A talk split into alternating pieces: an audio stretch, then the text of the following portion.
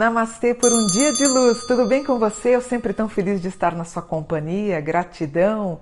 Já se inscreveu no canal? Se inscreve, falta pouquinho para a gente chegar nos 300 mil inscritos. Uma honra você me deixar entrar na sua casa. E hoje eu quero falar sobre um orixá. Poucas pessoas conhecem, mas ele é muito importante nos fundamentos do candomblé. O nome dele é Ossan. Olha que lindo, Ossan o Márcio, meu querido amigo que fez Ossan. Eu, eu, Assa.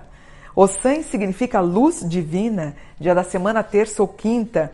As cores verde e branco e a saudação eu, eu, Assa, eu, eu, Assa, ó folhas, ó folhas. O elemento dele é o ar. Ele domina as matas, as florestas virgens, as folhas e as ervas. O instrumento dele é uma haste metálica de sete pontas, com um pombo no centro. Ele é um orixá masculino de origem nagô e urubá, que assim como Oxóssi habita na floresta. Este orixá, ele não se manifesta nos filhos de santo, pelo menos na minha casa, na origem da minha casa Queto não. Porém, em outros, né, em outras nações sim, mas são muito raros. Sua principal ligação é com as plantas e os vegetais de modo geral, principalmente aquelas destinadas à medicação. Cada orixá tem a sua folhinha particular, sem a qual nenhum ritual seria possível. E o que, que aconteceu? O Ossan ele era dono de todas as plantas e ervas do planeta. Aí um dia o Xangô estava irado porque ele queria fazer um ritual e não podia, tinha que pedir para o Ossan. Aí ele pegou, ele falou para a consorte dele, Yansan, Yansan, faz um para espalhar essas folhas, porque eu estou muito irritado, eu quero fazer um ritual, o Sanyi, ele, ele quer me cobrar, e o Xangô muito pão duro, ele quer me cobrar pela retirada das folhas, eu não vou pagar, então dá um jeito. Eis que Yansan se abre com toda a sua ventania, né? E, e as folhas de todo o planeta subiram. Por isso que a saudação de Ossan é eu, eu, aça. Ele tenta pegar as folhas e ele fala, ó oh, folhas. Só que nesse meio tempo, quando ele tentava pegar as folhas, cada orixá conseguiu pegar a sua. Bonito, né? E Ossan, ele vive sozinho. Ele, portanto, cuida da preservação da natureza, ele é o dono do conhecimento que permite empregar devidamente todas as plantas na cerimônia. Ele tem um grande mistério em torno de si. Ele é bem reservado, ele transmite somente para os iniciados a magia da medicina. Inclusive, quando o pai de santo, a mãe de santo entra na floresta, que ele recolhe as plantas e folhas para o culto, ele acaba observando algumas proibições ritualísticas, como não fazer sexo um dia antes e não tomar nenhuma bebida alcoólica. Então, geralmente, o sacerdote, ele deixa na entrada da floresta, ele deixa um pouquinho de mel, um pouquinho de fumo, bonita, né? É tão linda essa história dos orixás.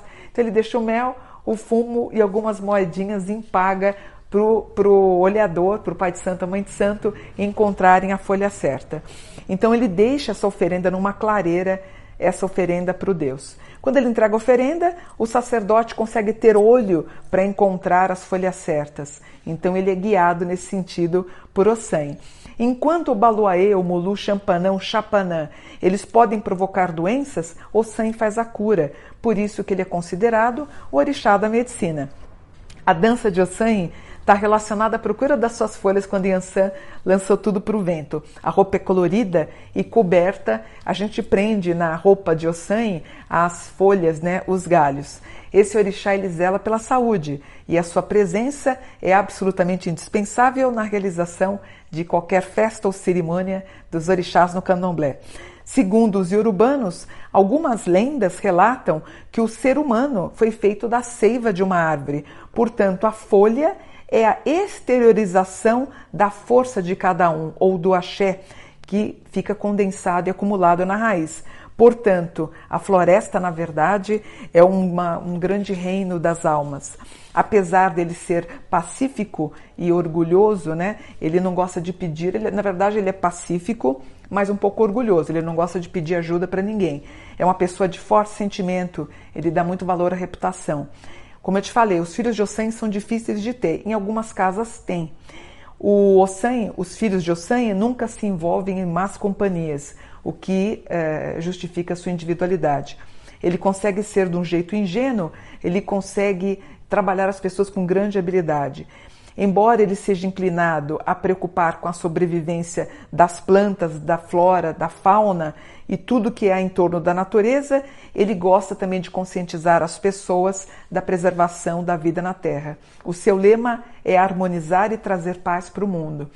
Acho que a Greta Thunberg seria vamos dizer assim, uma filha de Ossan, quer dizer, aquela pessoa preocupada com o meio ambiente, a preservação das florestas. Aquele caboclo, sabe aquele senhorzinho que coloca um chapéu de palha, fuma aquele cigarrinho, ele conhece tudo sobre plantas, ele poderia ser um filho de Ossan. A casa onde ele mora, geralmente uma fazenda, tudo muito sustentável, né? com muita sustentabilidade, tudo é reciclado, tudo é reaproveitado.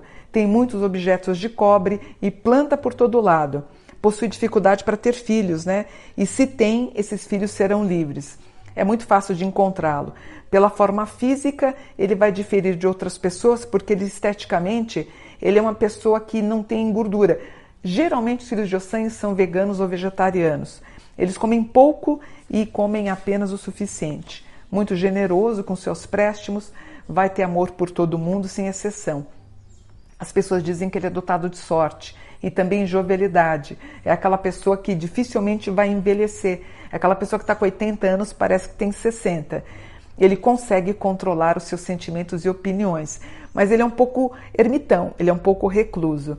É, é, né, as pessoas dizem que ele é um pouco introvertido, mas ele não gosta de sair do seu habitat. Ele tem grande tendência a sair de casa logo cedo. Ele tem só um grave defeito, ele não sabe dizer não, especialmente quando estranhos pedem ajuda. O, enquanto, portanto, o orixá ou baluaê, ele é o, ele está relacionado e condicionado para as doenças, a propagação da, da varíola, das pestes e da doença, o Ossan é quem vai fornecer as plantas para a cura. E conta a lenda que por um pequeno descuido ele machucou uma das pernas e como a ferida tornava sempre a abrir, ele acabou ficando na floresta. Algumas pessoas dizem, inclusive, né, os orixás, os conhecedores e os urbanos eh, dizem que ele só tem apenas uma perna. O filho de Ossan, portanto, ele é cativante, ele é sábio e ele é possuidor dessas grandes características maravilhosas que eu te disse.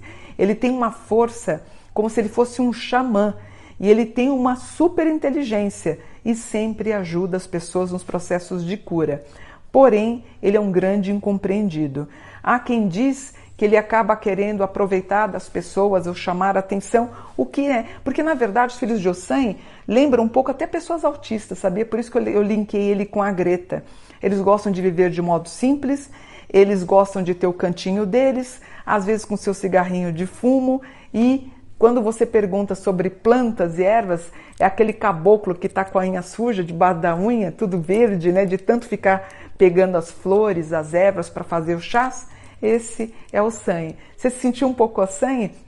Eu acho que depois que eu mudei aqui para a chácara, eu fiquei um pouquinho Ossen, se bem que eu sou filha de Oxóssi.